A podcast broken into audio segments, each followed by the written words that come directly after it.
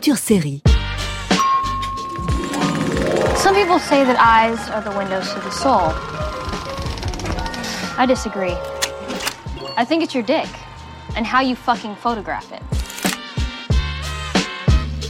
Bonjour à toutes et bonjour à tous, bienvenue dans Culture Série, chaque samedi d'été sur France Culture. Aujourd'hui, on est ensemble jusqu'à midi pour parler d'Euphoria.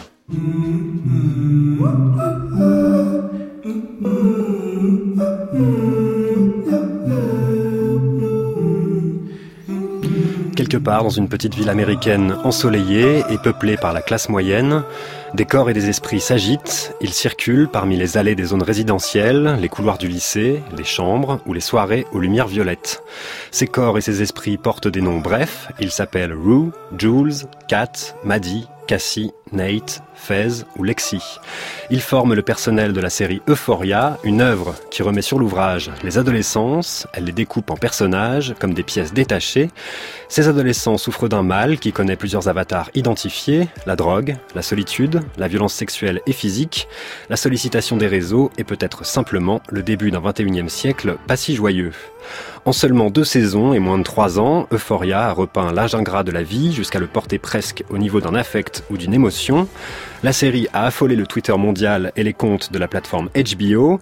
Rue Bennett et Jules Vaughn ont ainsi supplanté dans les yeux et dans les cœurs des spectateurs les donjons, les rois maudits et les dragons de Game of Thrones.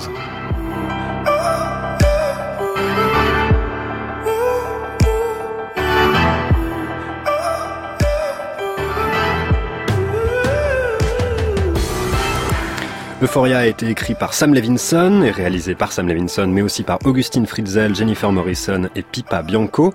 Les deux saisons sont disponibles sur la plateforme OCS et pour en parler avec nous ce matin, Philippe Azouri, bonjour. Bonjour. Vous êtes critique et vous enseignez l'histoire des idées contemporaines à l'ECAL de Lausanne en Suisse. Et Fabien Demongeau, bonjour. Bonjour. Vous êtes docteur en lettres et études cinématographiques. Vous avez publié un article sur Euphoria dans Saison, la revue des séries. Peut-être un mot pour ouvrir sur euh, Sam Levinson, le présenter, qui est-ce? Fabien Alors, c'est le fils de Barry Levinson, un auteur américain reconnu. Et Sam Levinson s'est fait connaître avant Euphoria pour un film qui s'appelle Assassination Nation. Euh, qui est une bonne base, on va dire, à Euphoria, parce qu'on y retrouve des thèmes euh, similaires, hein, notamment autour euh, des réseaux sociaux, euh, de la sexualité adolescente, euh, du male gaze, sur lequel j'imagine on reviendra. Le regard masculin. le regard masculin, et la transidentité notamment. Vous connaissiez, vous, Philippe Azouri, Sam Levinson avant Euphoria? Euh, Non, enfin, je, je, je, vous avouer que c'est un cinéaste qui m'avait échappé, même comme critique de cinéma. C'est un peu à côté. Peut-être que l'ombre de Barry Levinson, qui est pas non plus un, enfin, son père, qui est pas un cinéaste qui me passionnait euh, énormément déjà à l'époque. Good Morning Vietnam, j'en ai pas un souvenir. Euh, ça, c'est le réalisateur de Good Morning Vietnam. Voilà, fameux.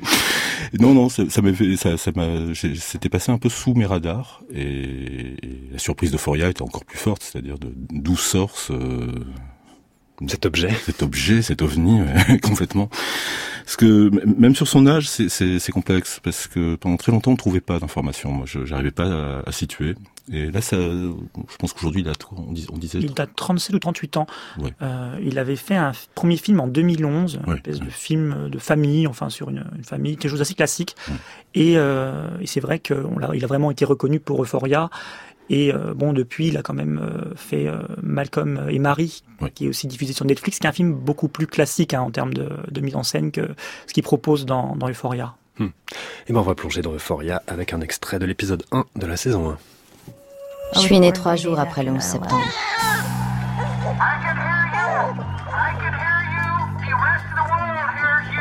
Ma mère et mon père ont passé deux jours à l'hôpital, à me bercer sous la lueur du poste de télévision, à regarder ces tours s'écrouler encore et encore. Puis le chagrin et la douleur se sont peu à peu estompés. Et bientôt, je faisais mes premiers pas dans une banlieue américaine réservée à la classe moyenne. Qu'est-ce que tu fais, Ro Je crois qu'elle souffre de troubles obsessionnels compulsifs. J'avais pas été violée. De troubles de l'attention. J'avais accès à de l'eau potable. De troubles de l'anxiété. Personne ne me frappait. Et elle serait potentiellement bipolaire, mais elle est trop jeune pour que je puisse confirmer mon diagnostic. Alors qu'on m'explique ce que j'ai. Chérie, c'est ton cerveau qui est comme ça, tout simplement. T'es super intelligente, t'es drôle, intéressante, et les gens qui sont créatifs comme toi ont tous les mêmes problèmes que toi.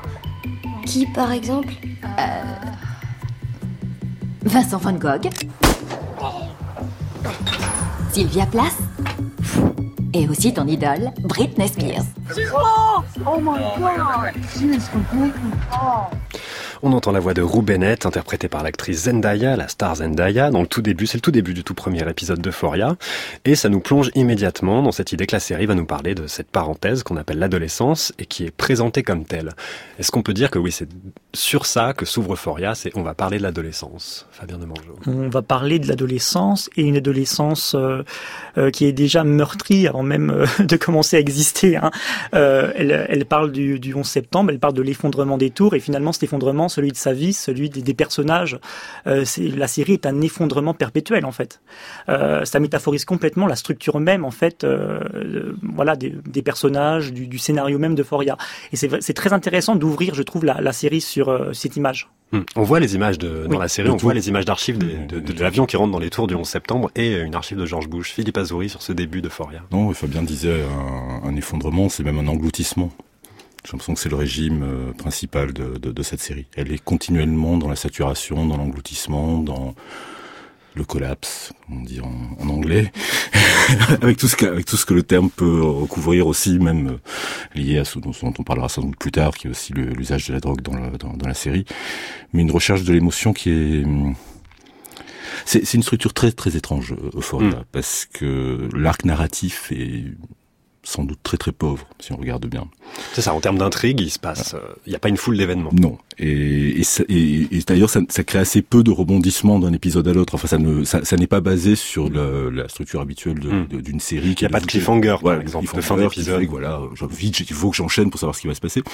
C'est presque des unités, mais à l'intérieur de ces unités, c'est, en permanence saturé d'émotions, d'émotions à vif de sentiments, donc on disait d'engloutissement, il y a, il y a quelque chose de quand même de très très étrange. Ça ressemble plus finalement à, un texte de Félix Guattari qu'à du Victor Hugo. si on peut dire, si on essaye de trouver une formule un peu pop comme ça pour une forme de modernité. voilà. Vous êtes d'accord avec ça, Fabien de Mangeau Totalement. Et moi, je pense beaucoup à ces, ces cinéastes de l'adolescence aussi, euh, à ce côté un peu euh, paroxystique. Euh, c'est ce qu'on avait aussi chez Craig Araki d'une certaine manière. Alors lui, il nous mettait des extraterrestres, des invasions, des explosions nucléaires. Euh, finalement, Euphoria, c'est un peu la, c'est un peu la même chose sans le, sans la science-fiction. Mais, mais néanmoins, on a le, on a le même regard sur une, une adolescence, on va dire explosif, vraiment. Est-ce que c'est une série qui est d'emblée sous le signe de la dépression? Elle est sous le signe du diagnostic, en tout cas. c'est ça. Peut-être plutôt le diagnostic. Ce qu'on entendait, c'est ils sont diagnostiqués avant même d'être, ouais. euh, d'avoir des troubles. C'est mm. peut-être ça quand on disait une génération euh, qui est née avec le 11 septembre. Le septembre lui-même est un effondrement, mais à, par, à, partir de ça, on a quoi? On a, on a une génération qui vit avec Internet. Ça, ça, va créer beaucoup de choses, beaucoup de troubles. Mais c'est aussi une génération qui, aux États-Unis, mais pas simplement, enfin, qui connaît cette, euh, cette, cette, tenta cette, tentation de diagnostiquer l'enfant avant même qu'il mmh. ait, euh, qu'il qu qu ait une expérience. Ils ont un label avant de, avant de faire l'expérience de la vie. Et ils ont une image avant de faire l'expérience de la vie aussi. Et, et c'est un, un, un, changement de paradigme total pour la représentation de l'adolescence. C'est ça que quand vous disiez, euh, juste au tout début, c'est une, une série qui parle de l'adolescence. Moi, j'ai l'impression que c'est une série qui fait parler, qui, qui a réussi à faire parler l'adolescence, et c'est pas du tout la même chose. C'est-à-dire ne pas mettre de label, d'étiquette sur l'adolescence, mais qu'il essaie de les faire parler. Bah, c'est eux qui ont le micro cette fois-ci et pas nous, des vieux, des vieux bonhommes qui, qui, reprenons, qui reprenons la parole ce matin. Non, mais au-delà au, de la blague, c'est très, très troublant parce que beaucoup de ces, enfin, l'adolescent en série, c'est, bon, c'est une histoire gigantesque. C'est une chair à canon permanente mmh. et au cinéma pareil. Et des, des, films ou des séries qui ont quand même réussi à faire parler l'adolescence réellement, c'est-à-dire qu'elle elle, elle se montre contre le discours dominant. Il n'y en a pas eu tant que ça au cinéma, bah, Fabien euh, parlait de Greg Araki, je trouve c'est très très juste. Harmony Corrine a oui. posé un truc avec Kids à, à, à un moment donné oui. très très fort, détournant même ce que Larry Clark avait pu faire pour parler des gens qui, sont vraiment qui ont qui sont un peu autour du berceau, on voit, enfin esthétiquement de, de Foria.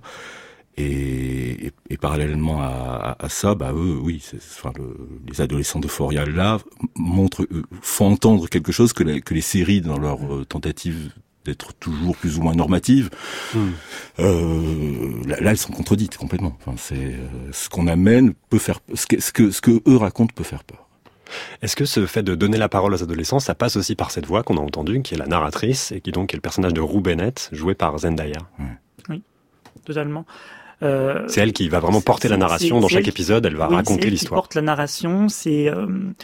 Euh, euh, et finalement, il y a quand même cette idée aussi de, de, alors ce qui est assez intéressant dans la série, je trouve, c'est l'idée de groupe, l'idée de, de, alors je, de sororité quelque part, je dirais même d'adelphité au sens même plus large.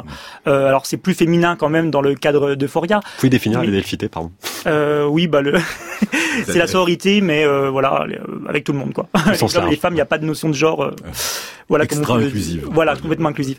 Euh, la série est extrêmement inclusive pour le coup, donc euh, voilà, ça c'est un des grands enjeux aussi de, de, la, de la, création de, de Levinson. Et donc finalement, on est on est tous les adolescents. Voilà, c'est ça.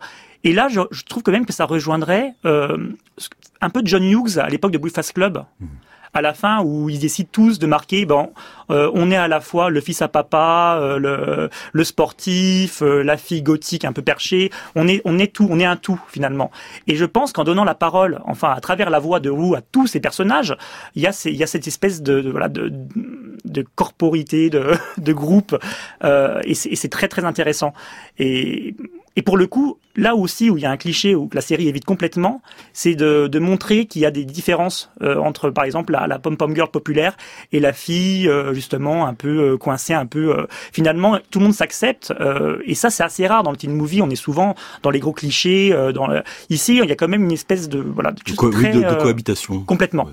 Et c'est assez rare pour être souligné, je trouve. Il n'y a pas d'hierarchie oui, entre les groupes. Non. Entre les personnages, ils sont tous non, présentés à armes égales. D'ailleurs même. Mmh. Ça, ça se joue pas là-dessus. Non, mais... du tout.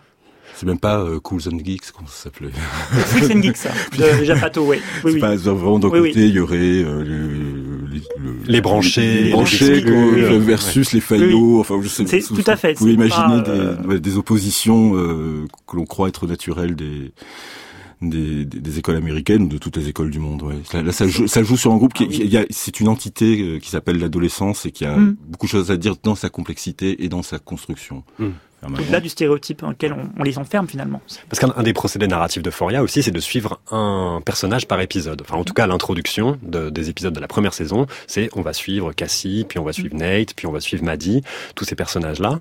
Mais après, à l'intérieur de cette structure-là, c'est pas rigide. C'est-à-dire, on va avoir les autres qui s'insèrent. Il y a vraiment une structure chorale comme ça qui se dessine. On l'accompagne, on, on croit l'accompagner dans son effondrement et finalement, on, on assiste à sa reconstruction. Vous pensez qu'on assiste à sa reconstruction? Ouais. J'aime y croire. Non, je pense que enfin, la, la, brutalité de, de, de Foria, euh, on, on, sait que ça, ça a pu. Enfin, il y a des gens autour de nous à qui on a voulu montrer ces, cette série et qui reculent. Euh, ouais, elle a choqué. Ouais, qui, qui, mm. la, la, série peut choquer. Et, et, pas, je pense que soit c'est pas c'est pas euh, le fait qu'elle parle ouvertement de drogue ou de pornographie qui choque, c'est son c'est son insupportable dureté, c'est son insupportable réalité. C'est le, le, réel qu'elle représente qui, qui qui, qui, semble insupportable. Et c'est dans l'idée de reconstruction, c'est que je pense qu'ils sont, on, on voit qu'ils sont tous survivants à chaque épisode du, de leur propre réalité, de leur, du, du, propre fait qu'ils aient à grandir dans, dans un monde qui est celui effectivement du post en septembre.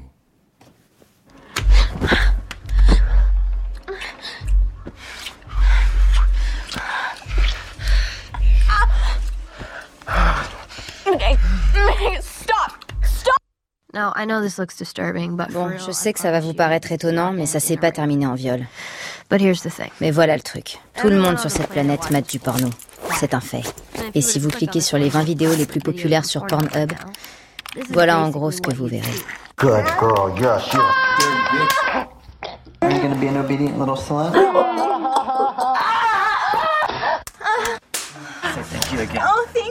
Je dis pas qu'il faut pas baiser. Je dis juste. Si les gens baissent comme ça, c'est qu'il y a une raison. Merde, Mackay Qu'est-ce que j'ai fait Tu m'étranglais, j'arrivais plus à respirer. Je croyais que t'aimais ça Putain, pourquoi j'aimerais ça? Je savais pas, Cassie, je suis désolé. Je, je m'y attendais pas, c'est tout. Je te demande pardon. Je t'aurais jamais fait de mal exprès. Refais plus jamais ça. Ou alors, tu me demandes d'abord. C'est un extrait de l'épisode 1 de la saison 1. On entend ces deux personnages qui sont donc Cassie et McKay, qui ont euh, un premier rapport sexuel après une soirée, au cours d'une soirée. Et euh, on entend cette narration de Roux euh, qui parle de la question de la pornographie et du fait que tout le monde en regarde et en quoi ça conditionne et ça a formé une espèce d'éducation sexuelle de la vie des adolescents. C'est pas un fait nouveau dans la, dans la, dans la narration, c'est pas une nouveauté de la série de, de, raconter ça en tout cas, mais ça nous permet en tout cas d'entrer sur euh, cette question du regard masculin, donc le, le, male gaze qui avait été formulé par euh, la théoricienne Laura Mulvey, et ses avatars. Euh, Cassie, c'est un des, une des actrices dont on a pu dire qu'elle a été plus ou moins euh, victime de, de, ce regard masculin de Sam Levinson. Alors ça a posé et, euh, beaucoup plus de problèmes pour la deuxième saison parce que mmh. euh, les, les, spectateurs, les spectateurs sont plaints du fait que le personnage de Cassie, euh, alors qu'on espérait à la fin de la première saison, alors c'est très intéressant, une espèce de, on, elle était un peu sauvée presque. Hein, on sentait qu'il y avait une renaissance possible et dans la saison 2, elle retombe dans ses mauvais travers, mais euh, multipliée fois 100 presque. Enfin, c'est c'est vraiment euh, la victime du, du voilà des hommes, des, des garçons qu'il a euh, qui en font leur show. Enfin, c'est vraiment très très visible. Et c'est vrai qu'on a beaucoup reproché à Sam Levinson de filmer encore plus la nullité de cette actrice, bon des autres, mais surtout d'elle.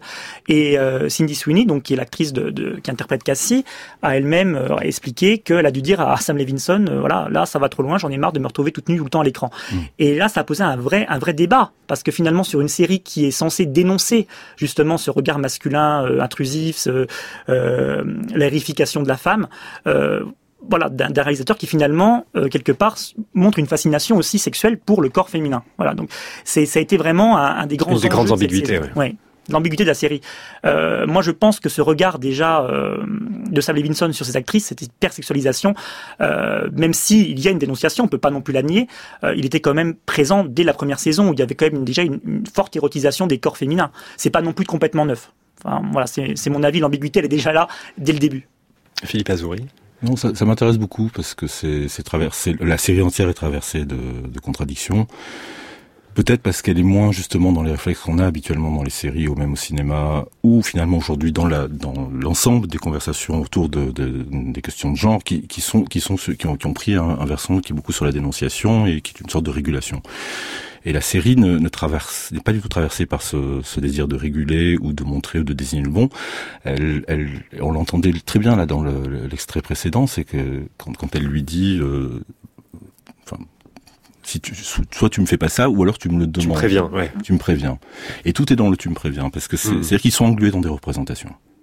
C'est ça. C'est pour ça, et c'est pour ça que il y a des moments où la série elle est pas possible, mmh. parce qu'il faut aller au bout de, de, la représentation dans lesquelles ils sont englués, dans lesquelles ils doivent se débattre, et que ça peut pas se jouer par un par une moralisation à, à tous instants. Alors ils le font sur certains personnages. Jules, ça a été, c'est magnifique là-dessus, quel personnage transgenre? Euh, mais mais, mais c'est vrai que le, le, le corps américain euh, lambda de la jeune fille sexy un peu pom pom girl est, est celui qui est, euh, qui est qui est sacrifié enfin euh, sur oui qui est représenté sur l'autel d'une vision pornographique d'une certaine manière. Complètement oui. et vous diriez pas la même chose des garçons? C'est-à-dire, si on prend par exemple le, le boyfriend de Maddie, Nate, oui, Net, oui. qui est donc l'idéal du euh, garçon du quarterback, quoi. Enfin, c'est oui, vraiment oui. ça qui, qui, voilà. Lui, il serait, il aurait pas le même traitement. Il resterait dans une vision euh, masculine, dominante c'est une, fois de plus, comme on le dit, c'est tellement, euh, c'est difficile de, de voilà d'avoir un avis vraiment tranché. La représentation finalement du corps de Net, elle est pas loin, pas loin d'être aussi pornographique que ce que, que la représentation du corps de Cassie. Mmh. Euh, sauf que peut-être que c'est dans la manière de, de de donner vie à ces personnages où le, où le, le problème se situe voilà plus du voilà le point de vue le point de vue de la féminin est beaucoup plus problématique en tous les cas. Euh, c'est finalement le, le, le, regard de Net, on le sent sur les, les, personnages féminins. On sent pas le regard des personnages féminins sur Net. Oui. Et je pense mmh, que ça, c'est vraiment la, la, le gros problème.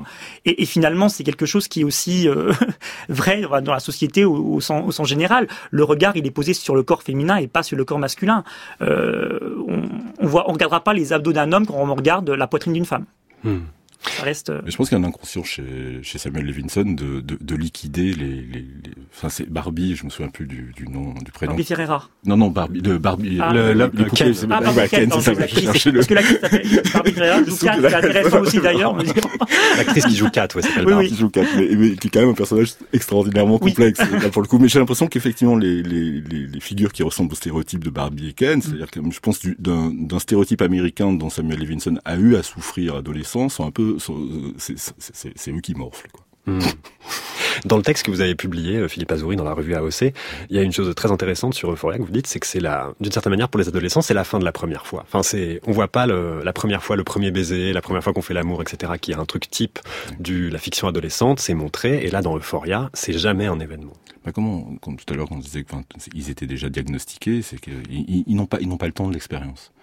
C'est aussi pour ça qu'ils sont englués dans des représentations. C'est-à-dire qu'ils sont, ils, sont complètement pris par, euh, ils, ont vu les choses ou ils ont, ils ont été confrontés à une diffusion même de leur propre image avant même d'avoir à expérimenter euh, effectivement le premier baiser, la sexualité. Ils ont vu des tonnes d'images de sexualité avant d'avoir leur, euh, leur Ils première se sont fois. construits avec, mais ils en ont aussi joué. C'est ça qui, c'est ça qui est troublant. C'est, ça qui est aussi magnifique, enfin, pour moi, dans, dans Euphoria, c'est que la, la dénonciation de la pornographie, des images, ou de l'internet, Euphoria l'a pas, l'a, pas, euh, c'est pas Euphoria qui l'invente, et finalement, elle, la- elle, la- elle la pratique assez peu.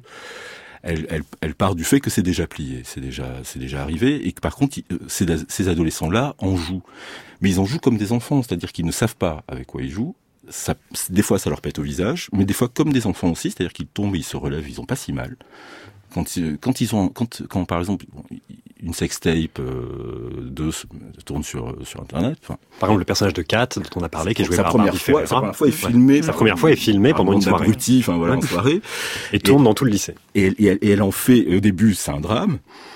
Finalement, c'est pas tant un drame que ça parce que ces drames-là durent 24 heures et que le lendemain c'est le tour de quelqu'un d'autre et qu'au final tout le monde aura des doses. Comme un. Ce que disaient les adolescents, tout le monde aura des dossiers et que fait- il vaut mieux en avoir très tôt parce que ça endurcit le, le cuir. Mais surtout, c'est qu'elle en fait, elle en fait elle un- une arme, c'est-à-dire que elle qui est complexée par euh, ce qu'elle croit être son surpoids, elle voit les, les réactions de sa sextape, les, les gens la trouvent magnifique. Et, d'un coup, c'est-à-dire que ce qui devait être l'objet de sa honte devient de- devient un moment de, de revendication, de d'identification à- à elle-même positive, et, et- et elle en fait Et une elle en de fait- revenu. elle en fait une arme, une arme immorale parce que évidemment elle va faire elle va faire cam girl pendant un moment, ce qui est pas euh, voilà ça, ça, ça quand même démoralise pas mal le, le- le propos, mais, mais, elle, mais elle en fait une arme dans, un- dans, un, dans un univers euh, qui est presque de l'ordre du jeu de vidéo où finalement ils ont à combattre, euh, ils reçoivent des coups tout le temps. Ils se relèvent beaucoup, beaucoup, beaucoup. Il y a une certaine force, ouais. Ouais, oui, oui.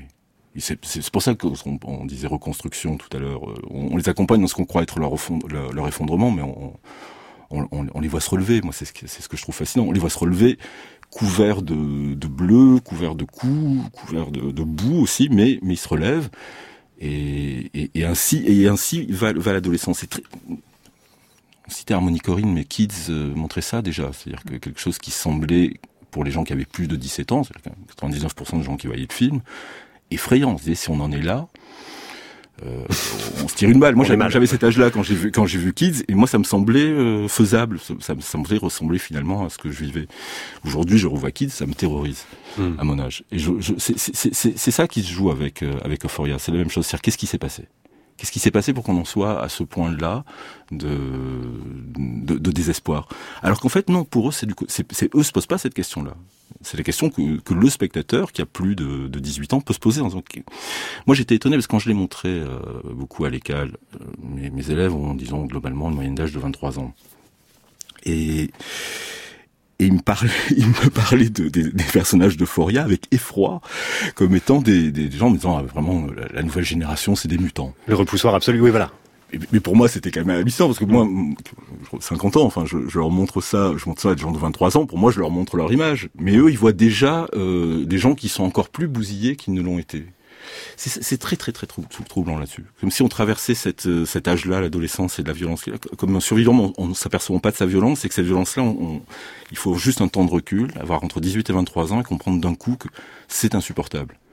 Et, et, la, et la série est très belle là-dessus, parce qu'elle est filmée par un type qui a 37 ans, 38 ans, on disait, et, et elle est quand même redonnée entre les mains de gens qui ont, bon, aujourd'hui, les acteurs sont un tout petit peu plus vieux, Mais mais mais il y a, y a, quelque chose d'une force là-dessus qui est de dire ben non en fait toi ça te semble à 37 38 ans comme étant un, un, voilà un jeu vidéo permanent dans lequel euh, on ne survivra pas.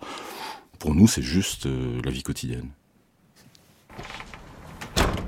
Hey, I don't want to fight with you. Je veux pas être fâchée avec toi. I don't want to fight with you either. Je veux pas être fâchée avec toi non plus. You have to understand that I just want you to Il be faut que tu comprennes okay? que tout ce que je veux, c'est que tu te mettes pas en danger. I just I don't want anything bad to happen to you. Je m'en voudrais à mort si t'arrive à quelque chose. And you know, you just can't be mad at me for wanting you to be okay. Tu peux pas m'en vouloir tout ça parce que je m'inquiète pour toi. You can say I'm being anxious. Alors tu peux dire ce que tu veux. Je suis qu'une angoissée. But it hurts my heart too much. Que ça me fait tellement souffrir. Je, je- je suis pas en colère contre toi. C'est ce qui m'est arrivé de mieux dans ma vie depuis longtemps. Moi, tout ce que je veux, je veux qu'il t'arrive jamais de mal. S'il te plaît, m'en veux pas. Je t'en prie, Jules. Je sais je suis désolée. I get it. J'ai compris. I love you. Mais je t'aime really do. plus que tout. I love you too. Je t'aime. You're a mess, you know that. So are you. T'es pas belle à voir. Tu sais ça. Toi non plus. I hate everyone else in the world but you. J'aime vraiment personne sur cette terre en dehors de toi. I'm sorry. I'm sorry. I should go. Je suis désolée. Je suis désolée. Je suis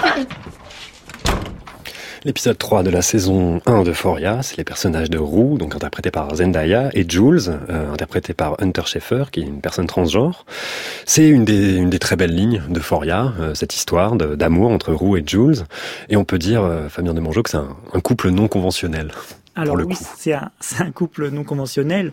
Alors euh, déjà parce que c'est un couple, bon, euh, une, une jeune fille euh, hétérosexuelle, enfin hétérosexuelle. On ne sait pas, disons, elle n'a pas vraiment de sexualité, c'est ça qui est intéressant. Roux, euh, non, Euh, Roux, euh, alors elle raconte un peu qu'elle est sortie avec deux trois garçons, qu'elle a eu une expérience, bon comme ça. euh, elle semble asexuelle même. Hein, euh, c'est pas du tout, c'est, voilà, c'est pas du tout une problématique centrale.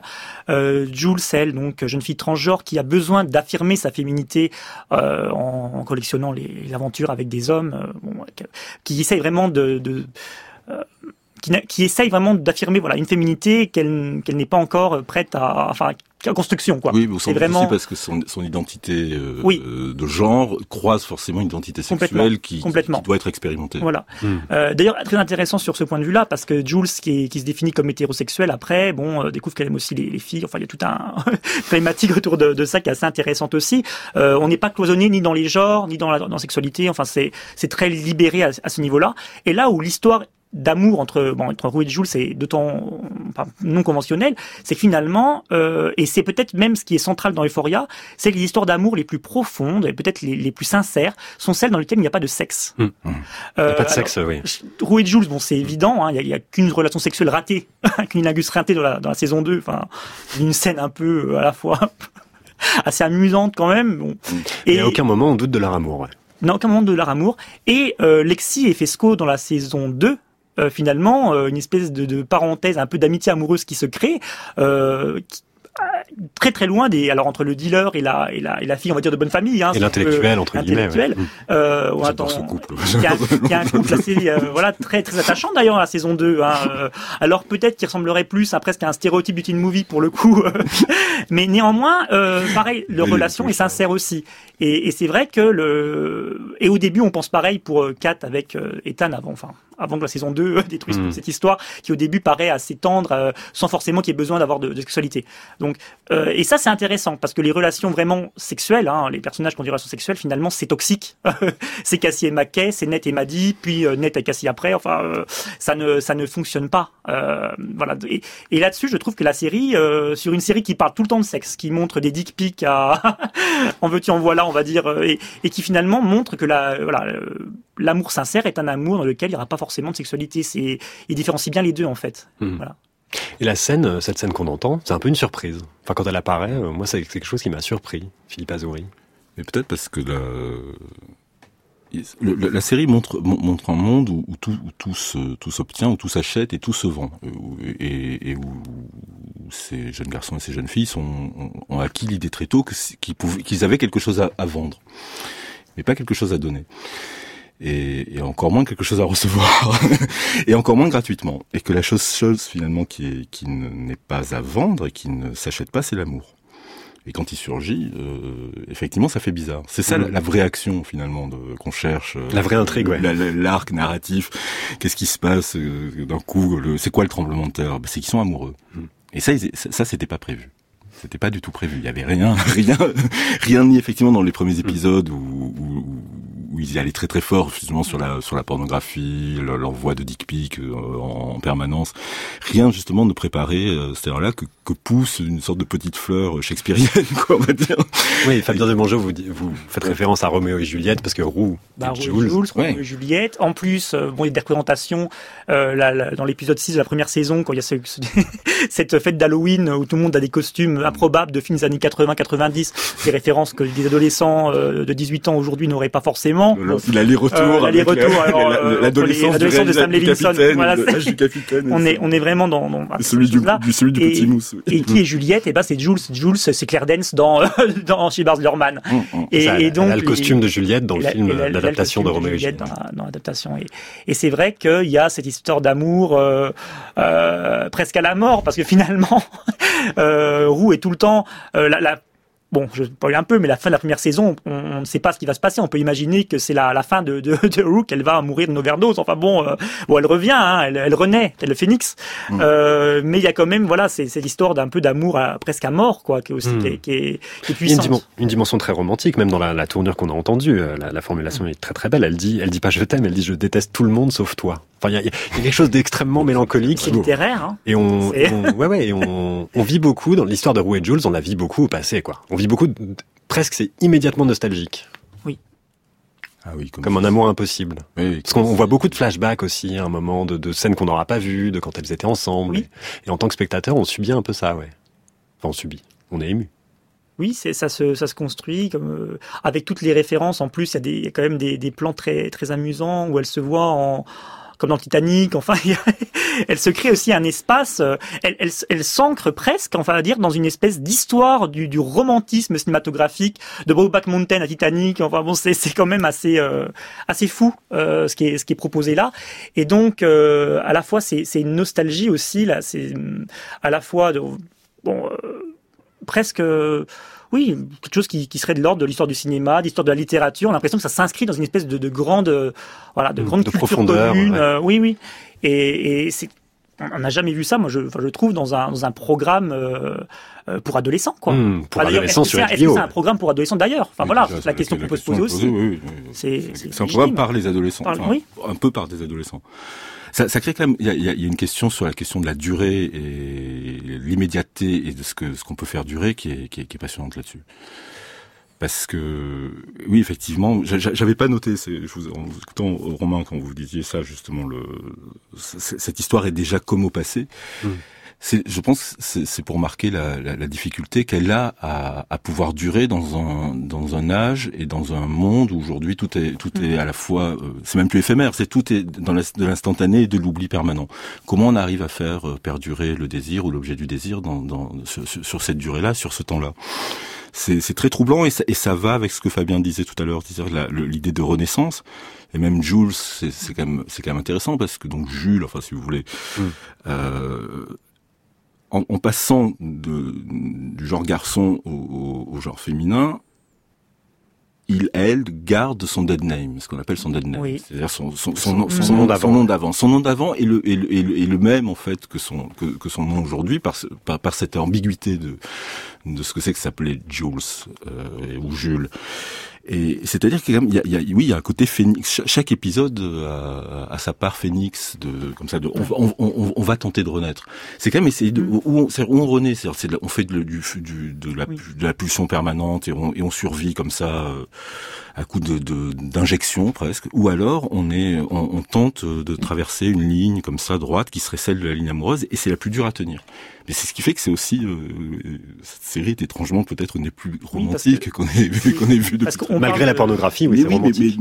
Mais, la, la Renaissance, c'est vrai que la Renaissance touche euh, quasiment l'intégralité des personnages et ça c'est quand même assez euh, étonnant. On parlait de K tout à l'heure, mm. qui elle par la sextape justement. Alors c'est quand même incroyable de faire de la de la de la pornographie quelque chose qui est ici dans une série carrément qui va permettre à une personne de, de, voilà de, de, se construire quoi, de se construire, même se construire même en tant que euh, qu'adolescent avec une sexualité. Enfin, c'est quand même euh, assez assez fou. Quoi. C'est ça qui est génial parce que enfin, le, la, la, question de renaître aux États-Unis, enfin, c'est très ancré, c'est quand même mm. très approprié par le vraiment même, euh, enfin, le, le, Christian Reborn, Christian mm. Reborn, enfin, vraiment la, la, le côté le plus extrémiste, enfin, de des évangélistes, des évangélistes. Et, alors que là, finalement, c'est permanent, mais chez, chez, chez des gens qui auraient lu, euh, je sais pas, Derrida ou Judith Butler et qui parlent de reconstruction. et ça devient génial, c'est que la, la, question de renaître, qui est vraiment mais le, le, le, terroir, euh, le terreau de la de la droite américaine, est, et, et, subtilisé tout à coup par par, par une bande de, de, garçons et de filles complètement déconstruits. C'est une approche très queer. Hein, ouais. La reconstruction queer. Les, les, les, queer reborn, c'est plus Christian c'est queer reborn. Non, c'est sublime.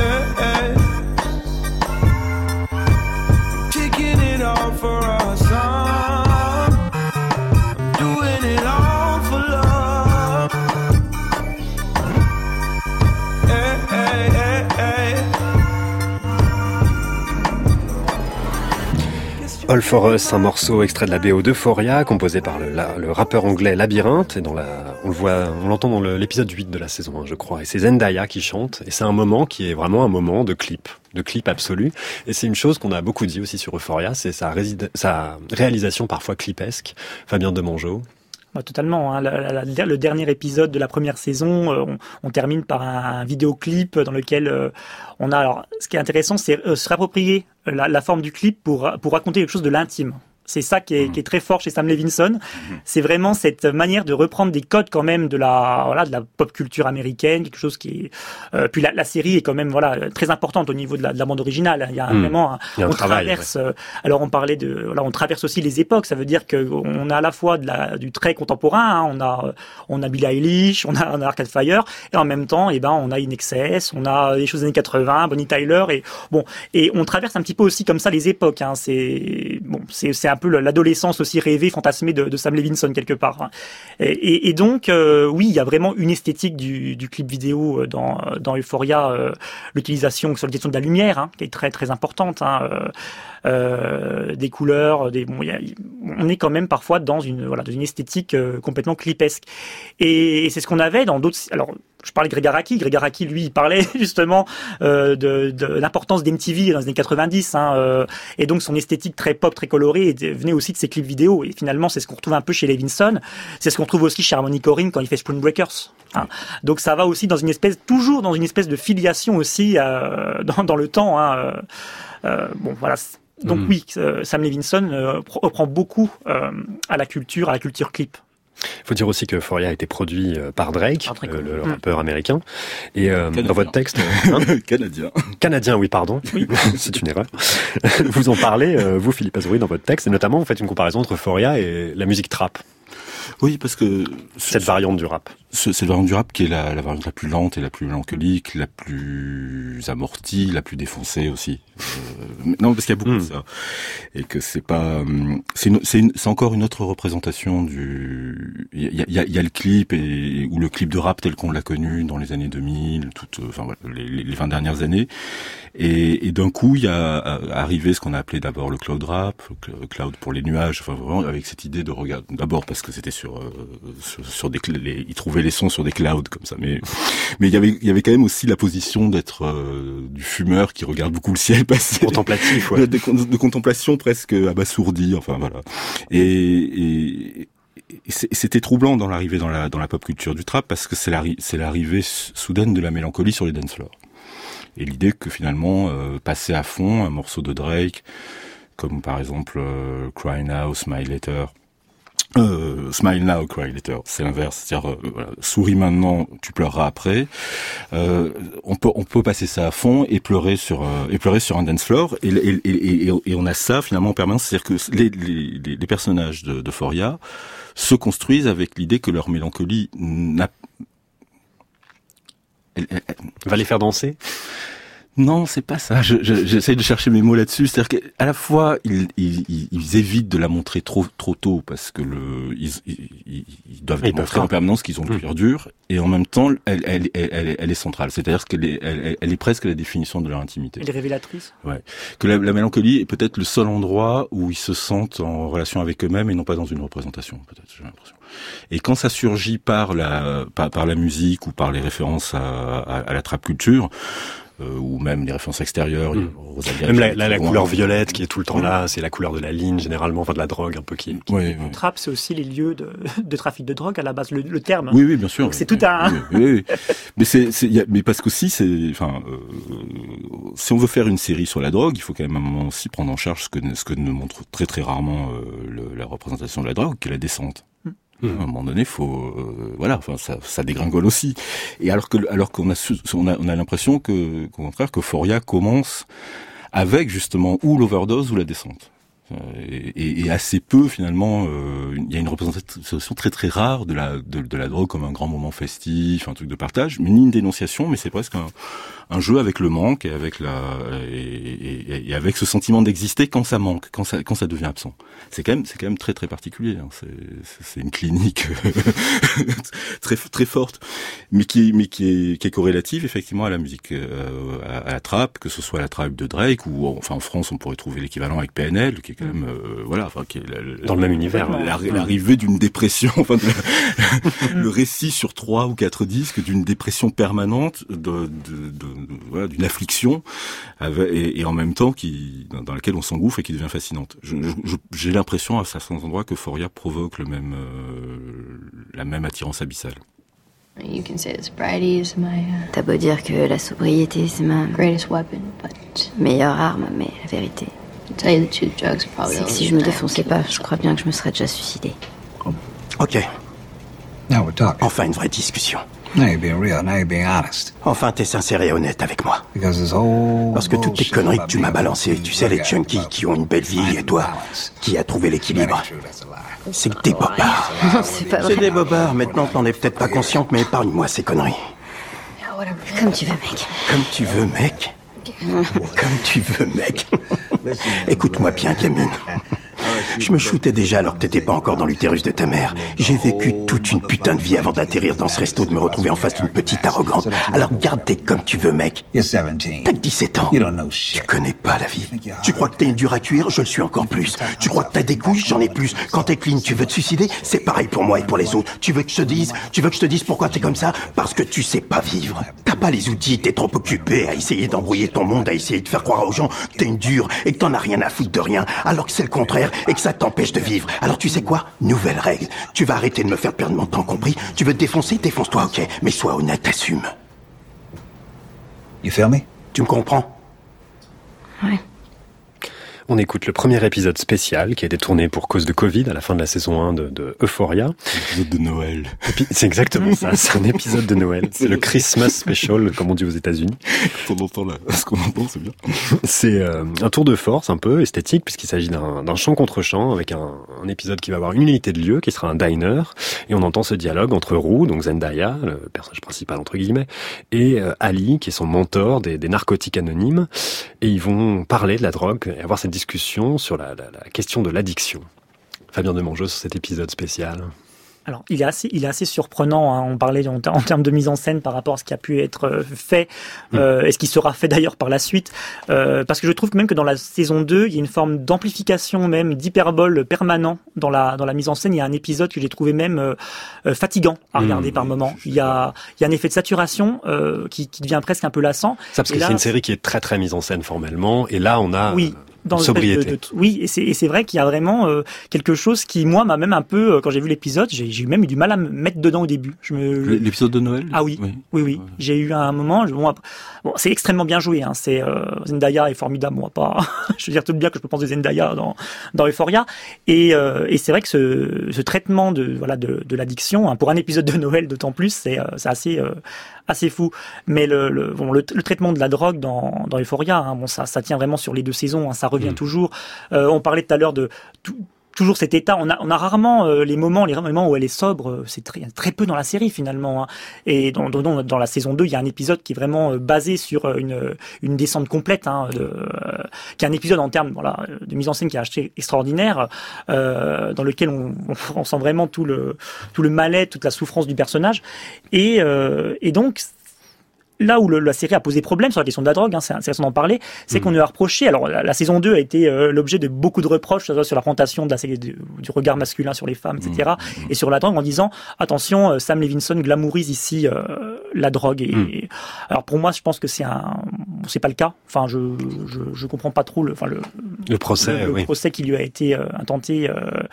Euh, Est-ce que c'est le cas de représenter vraiment son héroïne comme une, une toxicomane qui finalement n'arrive pas, n'arrive jamais vraiment à sortir le le bec de l'eau. Alors bon, euh, peut-être que c'est ça qui, qui, pose problème, qu'il n'y a pas vraiment, euh, même si la fin de la saison 2 laisse entrevoir oui, quand même une, une perspective. Voilà, l'échappatoire euh, mm. attendu. Alors euh, ça... parce qu'il faut dire que donc Roux, elle se drogue depuis l'âge de 14 ans, à peu ouais, près, et bah, le décès de son père, on comprend, ouais. euh, le, voilà, c'était un déclencheur. Euh... Alors en plus, c'est un personnage qui est très chargé, parce que bipolarité. euh... en fait, ça, ça pourrait être, c'est la force de Levinson, c'est que des fois, on se dit mais c'est pas possible de charger à ce point-là les personnages, mais ça va être monstrueux. Mm. Comment on peut être encore crédible, comment on peut encore y croire, et, et ça fonctionne parfaitement. Mais euh, mais voilà, donc bipolaire, toxicomane, et j'en passe. Bon, et, euh, et oui, donc c'est cette question de voilà, de la drogue, c'est aussi autobiographique. Hein. Sam Levinson, il parle de lui. Il a eu une expérience de la drogue, il a été toxicomane, euh, et donc euh, il veut. Et c'est ce qui, bon, alors c'est intéressant de le lire aussi par rapport aux interviews qu'il a pu donner sur le, sur le sujet. C'est il veut montrer euh, la une sorte de rédemption euh, de Roux. Hein. Il veut la, il veut la sauver finalement. Alors que tout le monde disait oui, alors au début de la série, cette voix, elle parle de pour tous les personnages, elle est morte. Enfin, c'est comme ça que ça a été présenté. tout le monde pensait qu'en fait Roux était au-dessus et racontait tout ce qui s'était passé. Et en fait, Levinson a, a récemment, enfin récemment, quelques ans déjà, expliqué mmh. que c'était pas du tout le cas et que finalement il, il voulait la sauver comme lui quelque part il s'est sauvé. Euh, c'est très beau, je trouve. J'ai tendance à me méfier, tendance à me méfier des, des, des, inter des interviews données pour euh, pour calmer euh, la twittosphère. je pense que la, la rédemption n'intéresse quasiment pas ou, ou, tardivement. Ah oui. Je pense que ce qui l'intéresse, c'est dit dans l'extrait dans qu'on a entendu, c'est euh, c'est s'assumer à, à, tous, à tous les endroits. Hum, arrêtez de se mentir. À tous les endroits, euh, chaque, chaque endroit de, de, de, pour chaque personnage, c'est c'est apprendre à t'assumer et, et, et apprendre à revendiquer ce que tu es, même dans même dans ton erreur. Ton erreur te, te, te, te construit et te définit.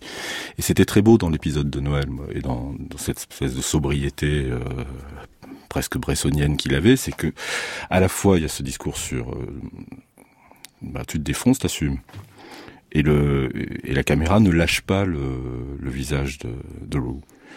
Et, la, la, et c'est même un épisode entier qui est en train de modeler, de creuser le, la, la, vérité de Lou uniquement à travers, à, à travers son visage. Et, et, cet épisode disait ça, enfin, dans sa mise en scène. S'assumer, c'est se regarder en face, et c'est qu'une caméra capable de regarder un visage d'une jeune fille euh, qui est pas bien dans sa peau de, de 18 ans et d'en faire une héroïne. Hmm. Jeanne d'Arc, euh, c'est Dreyer, quoi. Alors, oui. Après, moi, je pense quand même, moi, moi, je vois quand même de la rédemption parce que simplement le personnage passe quand même son temps à à, à, à s'excuser. En fait, on est quand même beaucoup dans dans chercher à, à, se faire excuser, à se faire pardonner. Je trouve que ça revient quand même assez. La question du pardon. Ouais. La question du pardon est quand même assez centrale, je trouve, dans dans la série. Euh, donc, un truc de junkie. C'est quand même aussi un truc de junkie. C'est aussi un truc de junkie, mais, pardon. mais le pardon est, je pense qu'il est non. Je, moi, j'y vois quand même une forme de, de chemin de croix, chose oui, oui, C'est aussi un truc de junkie. Mais mais là n'empêche pas. Pour le coup, moi, je, je, je sais pas. Mais là, moi, j'y vois quand même une forme de rédemption. Ou peut-être que je l'espère, parce que finalement, euh, comme on disait, c'est quand même assez terrible. Euh, on...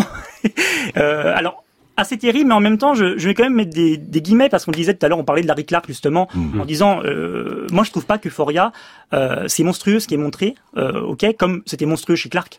Oui, Mais finalement, euh, moi je trouve que ça passe beaucoup mieux dans Euphoria, parce y a quand même quelque chose. Alors c'est la mise en scène, hein, je pense que c'est l'esthétique qui est clinquant, qui est pop, qui fait que la pilule passe mieux. Moi je trouve que si vraiment on filmait Euphoria comme on pouvait filmer Kids par exemple, ça serait juste insoutenable. Ce sera insoutenable. Voilà, c'est c'est vraiment. Les choses m'avaient fait m'avaient fait rire. C'était quand même quelqu'un qui disait oh c'est quand même terrible. Ils ont pas un seul bouquin chez eux, ils savent pas lire. Les adolescents d'Euphoria. Les adolescents d'Euphoria, bon, ils, quand même, ils, ils sont ils sont capables de déplier la pharmacopée. De... ils, savent, ils, savent, ils, savent lire ce qu'il y a exactement à l'intérieur de ce qu'ils prennent. Enfin, les dosages des opiacés. Ouais. Les, tous les opiacés. Ils connaissent ils, connaissent par cœur, enfin vraiment la, la constitution euh, de, de, de, chaque molécule. Non, ils sont moléculairement euh, très très très au point. Ils savent lire. Hein, y a pas de souci. What up, Fez? What's up, man? Yo, can I get uh, two of the rolling papers too, bro? Yo, man. En fait, mec, I don't know what's been going je sais pas on ce qui with s'est you, passé exactement entre Jules Roux et toi, mais But you should know, faut que tu saches un truc. I really do care about her. Je tiens vraiment à Roux. Aren't you like her drug dealer? D'après ce que je sais, t'es son dealer? Nah, man. Non, mec. Are you in a relationship? Vous sortez ensemble, c'est ça? Nah, bro, that's like my family. Non, mais elle est comme la famille. Donc c'est platonique. Écoute, mec, tout ce que je veux, c'est que tu la laisses tranquille, elle et ses amis. Quoi, c'est une menace? Nah, I'm just telling you. Je te préviens, c'est tout. Sinon quoi? Fesco, let's get this straight. Fesco, on va mettre les choses au clair. You're like half a retard. T'es à moitié arriéré mental. T'as lâché tes études pendant que t'étais au lycée à l'âge de 20 ans et maintenant t'es un gangster. You're like fucking Tony Montana. T'es un ersatz de Tony Montana. C'est quoi ton projet de vie? Vivre dans un manoir avec des tigres domestiques et tout ça? Go fuck yourself. Va te faire foutre du camp. Listen, bro. Écoute-moi, mec. I'm saying, Je te préviens, si tu continues à faire chier Roux et ses amis, je te bute, c'est clair? Et on écoute euh, l'épisode 7 de la saison 1 d'Euphoria, un dialogue entre deux personnages masculins qui sont Fesco, dont qu'on a évoqué, c'est le dealer et l'ami de Roux, et Nate, donc le beau gosse tordu du lycée. Un petit mot sur Nate, est-ce qu'on peut dire que Euphoria, ça enterre définitivement la famille idéale américaine, euh, wasp, euh, blanche, euh, qui serait représentée par Nate et, ses par et son père? Ben oui, oui, complètement. Euh, c'est alors déjà en représentation du de la famille idéale, hein, sous tout enfin le, le le père, le bon père de famille, joué par alors par une, une icône de la télé. Alors Docteur Mamour de Grey's Anatomy, Hmm. qui joue le père, euh, le père modèle, euh, alors homme viril, etc. donc il cache quand même une sexualité trouble. Hein, euh, donc bon, je, je spoil un petit peu, mais euh, voilà, il a des, une contradiction sur pattes. Oui, oui. donc des relations euh, sexuelles avec des, des jeunes gays, des jeunes trans euh, qu'il filme. Et Net, depuis son plus jeune âge, euh, les regarde vidéos. les vidéos. Donc c'est c'est extrêmement violent, extrêmement dérangeant, et donc il se crée une espèce de haine euh, pour Net du, euh, alors je dirais du corps trans. Euh, alors à la fois, alors c'est pareil toujours dans ce cas un peu ambigu, aussi presque une peut-être une sorte de fascination, d'attirance aussi. Enfin voilà, on est toujours un petit peu dans l'attraction-répulsion. Euh, c'est bon. Ce qui, ce qui est, ce qui est troublant, ça parle Mm. le- sur le père, c'est que le- si, si, si, si le père avait été un personnage de 18 ans qui dit bon bah à la fois je suis euh, père de famille hétérosexuel, mais je suis attiré par euh, les jeunes gays ou les jeunes trans, il n'y aurait pas eu de procès sur le père Mm. euh, de la part Mm. de la série. Parce que finalement, il est dans la complexité dans laquelle ils sont Oui. tous. Sauf que précisément, on, on en revient sur ce qu'on disait avant, mais il, il, il assume Il n'est pas de la même génération. il assume. Non. Il n'est pas de la même génération, mais, mais, mais son fils est de la même. euh, finalement, euh, découle aussi de ça. Et c'est Mm. ça, c'est- cette, vision-là, disons, de la, la famille Wasp qui est, qui est critiquée, c'est qu'elle n'assume pas ce qu'elle est. elle n'assume pas, elle, elle n'assume pas euh, son fantasme. Elle ne l'assume jamais, elle le, elle le cache et elle engendre quoi? Elle engendre de la haine de soi. La haine, ouais. La haine de, la haine de l'autre et, la- et la- et la haine de soi. On voit, enfin, ils sont complètement bousillés Il y a quand même par, des- par le, le dé- passages, le dégoût oui. même du, de, de, de, D'où un passage où il se frappe lui-même très violemment. hein. C'est d'une violence. euh, la scène est très. Il y a des scènes très très violentes. hein. Et c'est- ça qui est pointé. Enfin, ce qui est pointé, c'est c'est une Amérique qui n'assume pas euh, des, des personnages, en tout cas, qui effectivement sont euh, Mm. ceux de l'imagerie de la famille idéale américaine, qui n'a qui n'a jamais engendré que cette colère euh, interne, parce que elle est euh, celle de la, la, la de ce euh, fantasme. la représentation de l'homosexualité masculine Mm. est de toute manière plus problématique que l'homosexualité féminine. Enfin, dans, dans, dans la série, c'est c'est clair, euh, parce que ça, ça renvoie à l'idée de virilité, à l'idée qu'est-ce qu'est un vrai homme. Enfin, c'est toujours les mêmes clichés, hein, finalement, euh, et, et c'est et c'est insupportable, en fait. Bah, elle, est, to- elle est toxique dans, dans son mensonge. Mm. Elle est toxique parce qu'elle euh, parce qu'elle est l'autre euh, qu'elle qu'elle désire et qu'elle et qu'elle se refuse de désirer et qu'elle euh, c'est c'est c'est un, un imbroglio très très très très fort et c'est effectivement comme vous disiez Romain un marqueur générationnel. Hmm. S'il y a quelque chose qui est très fort dans cette et très positif finalement de cette génération dont on voit qu'elle a à subir des choses qui sont d'une violence inouïe en permanence euh, sous le regard en plus permanent d'internet, c'est-à-dire qu'ils sont ils peuvent rien faire sans être filmés, ce qui quand même euh, engage beaucoup de choses. Ben, c'est que finalement le fait qu'ils sont, ils sont aussi en permanence filmés, ils, ils- ils ont eu à assumer très tôt ce qu'ils Mm. ce qu'ils sont ou ce qu'ils veulent être, leurs fantasmes, leurs revendications, et que ça, ça ne passe pas par une image idéale, ça passe par une image qui a été volée, qui est celle, Oui. Mm. c'est- qui est celle des téléphones portables et d'internet. Et à partir de là, bah oui, on, on, bah, on fait avec son fantasme, et on fait avec son fantasme, mais on ment moins, et on est finalement beaucoup plus à l'aise que euh, que ce pauvre Nate euh, de- dont les muscles n'arrivent plus à tenir dans le t-shirt, et le, Mm. et le, et le père qui est euh, qui est quand même très très bousillé. mais qui a peut-être lui aussi une sorte euh, dans la deuxième saison qui finalement il est quand même un peu aussi sauvé enfin euh, parce que finalement le dé- dévoiler c'est aussi enfin pouvoir être qui il est quoi enfin Mais je il y a- pense que son, son, fanta- c'est- son fantasme le, rapprochait de, ce- de cette génération. Complètement. Mais c'est Ouais. son mensonge qui le, son mensonge qui le, qui le rend monstrueux. et d'ailleurs c'est pareil pour la mère quelque part Oui. dans la dans la saison 2 qui elle va en point où enfin, c'est la famille qui, qui est déconstruite mais en même temps ils vont peut-être enfin vivre enfin Oui, oui, oui, non, mais la déconstruction, enfin, ça, ça va exploser, puis ça. ensuite, bah, maintenant, C'est sur le c'est- pour enfin respirer, quoi. Vous attendez euh, quoi d'une éventuelle saison 3 de Foria? Ah, Alors, euh, alors après la, la- la fin de série, on n'a eu le temps d'évoquer, mais avec la mise en abîme théâtrale de Lexi qui, Hmm. qui rejoue la. La fin de la saison 2 toute se conclut sur une pièce de théâtre, de ouais. théâtre incroyable avec. Hmm. C'est vrai que c'est. Alors moi, j'espère qu'on va euh, faire quelque chose de. Alors moi, je trouve Cassie qui est un personnage fabuleux et je- j'aimerais bien qu'on qu'on la. qu'on- alors pour le coup, qu'on la sauve un peu. ouais, je pense qu'il y, a- il y a un travail. Il y a un travail, un arc narratif à travailler sur elle qui peut être très intéressant. Euh, et j'aimerais bien qu'on fasse revenir Kat aussi, qui a été complètement euh, la grande oublie de la saison 2, Oui. alors qu'elle avait, qu'elle était vraiment passionnante dans la, dans la première saison. Ça a été beaucoup reproché, oui, par les fans. Je suis entièrement d'accord euh, avec Fabien. S'il y, a- s'il y a des choses à, à, à creuser d'une saison 2 qui, moi, me satisfait beaucoup moins que la première. Mm. Je trouve que la première avait... C'était la série parfaite, la première. Je trouve la première saison. C'est Quasi. c'est la perfection. Moi, pour moi, ils auraient pu s'arrêter sur les, C'est vrai, les deux épisodes de Noël. Enfin voilà, il y Mm. avait quelque chose. On a quand même envie de, de continuer. Et c'est vrai que là, on, on voit que là, dans la saison 2, la chaîne a un peu repris la main sur euh, l'arc narratif, sur les questions, effectivement, s'il y a des questions de rédemption, de qui Mm. on sauve, qui on sauve pas. Et c'est ceux qu'on n'a pas sauvés, précisément. On a l'impression de dire, bah, bah, allez, affronte. Commence à, commence à les travailler parce qu'il y a, il y y a quelque chose d'intéressant. Tu veux, a quelque chose à, faire avec eux sur l'Amérique aujourd'hui, qui est aussi cette, partie-là qui va être oubliée très vite. Euh, la, génération qui s'est déconstruite aujourd'hui, elle propose un chemin qui est passionnant. Celle, celle qui dit plus rien, il va falloir un moment qu'on la regarde. Merci à tous les deux, Philippe Azouri et Fabien Demangeau. Euphoria est disponible sur la plateforme OCS.